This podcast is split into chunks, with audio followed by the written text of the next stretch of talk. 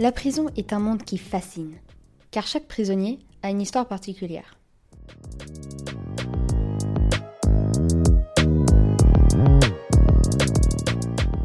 Bonjour à tous et bienvenue dans La Voix de l'ombre, le podcast qui vous plonge dans l'univers méconnu et mystérieux de la prison.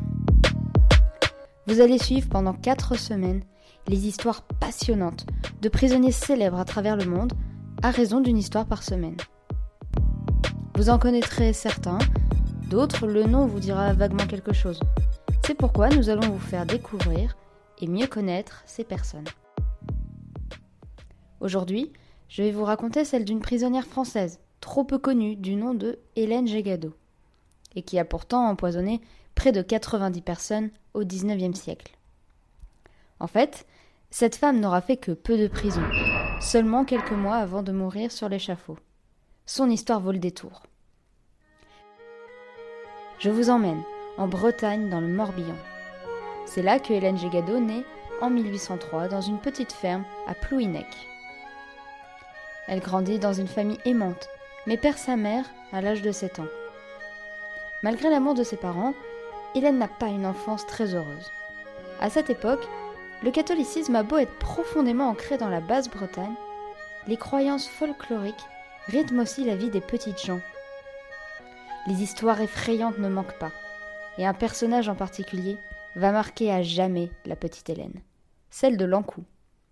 Lankou est un être terrifiant, un représentant de la mort, une sorte de faucheuse qui s'en prend cruellement aux enfants. Traumatisée, elle combattra toute sa vie la mort par la mort. En effet, après la disparition de sa mère, elle est envoyée chez ses tantes, au service d'un curé dans un village voisin. Elle est employée en tant que cuisinière. Ce poste est parfait. Il lui permet d'acheter tout ce qu'elle veut sans soupçon, y compris des plantes toxiques. Les cuisinières à l'époque faisaient les achats en tout genre de leur maître, notamment pour les médicaments. C'est là qu'elle commence à manier l'arsenic, son poison de prédilection. Elle commet ses premiers meurtres à 30 ans, alors qu'elle aide sa sœur au service de la famille d'un curé de campagne. Elle empoisonne le curé et sa famille, ainsi que les domestiques, et même sa propre sœur. Elle n'est pas soupçonnée pourtant, et s'en va servir une autre maison. Pendant dix-huit longues années, celle qu'on appelait la Gégado servira dans des vingtaines de maisons et d'abbayes en y semant la mort. Peu de personnes en réchappent. Tout le monde y passe. Vieillards, domestiques, riches personnes, et même des petits enfants. À chaque crime, elle clame son innocence, tout le monde semble la croire, d'abord parce qu'elle réussit facilement à convaincre les gens de son innocence en se faisant passer pour une pauvre femme maudite à qui il n'arrive que des malheurs, mais surtout parce qu'en ce temps-là, une épidémie de choléra frappait la Bretagne. Or, il se trouve que les symptômes de cette maladie sont très similaires à ceux de l'empoisonnement à l'arsenic. La science a beau avancer, les autopsies sont encore rares en France, et ne se pratiquent pas volontiers. Rien ne pouvait l'accuser surtout que le taux de mortalité était élevé à l'époque. Bref, l'empoisonneuse continue sa route. Parmi ses victimes, une famille se distingue. En 1841, la Gégado entre au service des Dupuis de l'Aume. Si ce nom ne vous dit rien, il est pourtant connu à l'époque, car Henri Dupuis de l'Aume est un ingénieur militaire de renom dans la marine. On lui doit l'invention du tout premier navire à vapeur, du premier vaisseau cuirassé d'Occident et surtout l'invention du tout premier sous-marin véritablement opérationnel. Je ferme la parenthèse, c'était le petit point culture générale.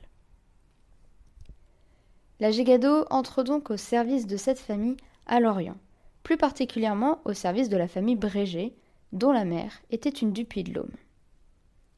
De nombreux membres périront par l'arsenic administré par la Gégado, dont la petite dernière Marie, qui avait à peine deux ans.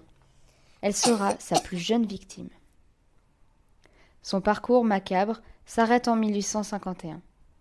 Elle cherche du travail à Rennes et trouve plusieurs familles à empoisonner, avant de finir dans la famille Bidard de Lanoé.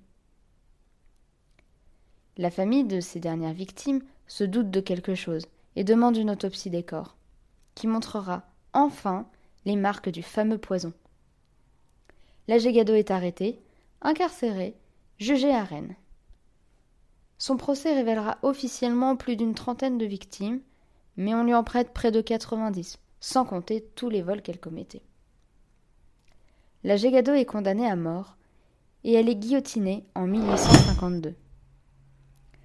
On peut se demander pourquoi une telle histoire n'a pas dépassé les frontières. Comment a-t-elle pu sombrer dans l'oubli? Car il est vrai, euh, personne ne la connaît. En fait, ça peut s'expliquer par le coup d'État de Napoléon III qui, à l'époque, a complètement éclipsé l'affaire. Voilà, vous connaissez tout maintenant de la plus grande empoisonneuse de France. Ce sera tout pour aujourd'hui, j'espère que cette histoire vous aura plu. La semaine prochaine, vous allez découvrir ou redécouvrir l'histoire du célèbre prisonnier français Jacques Mérine. Nous vous attendons nombreux, l'histoire sera sûrement palpitante aussi.